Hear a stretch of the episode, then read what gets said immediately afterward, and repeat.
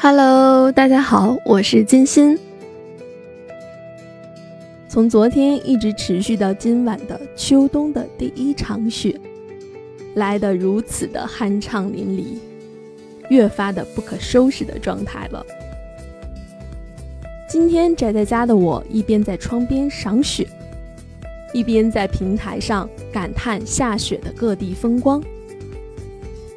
看到衣柜里还没有来得及穿的秋季的风衣、卫衣和西装，无限的叹息。明天是否该套上羽绒服了呢？另外呢，拆着冰箱里拿出来的冰淇淋包装，准备应景的来一口。突然之间很惬意，也在感叹，冬天就这样大张旗鼓的来到了。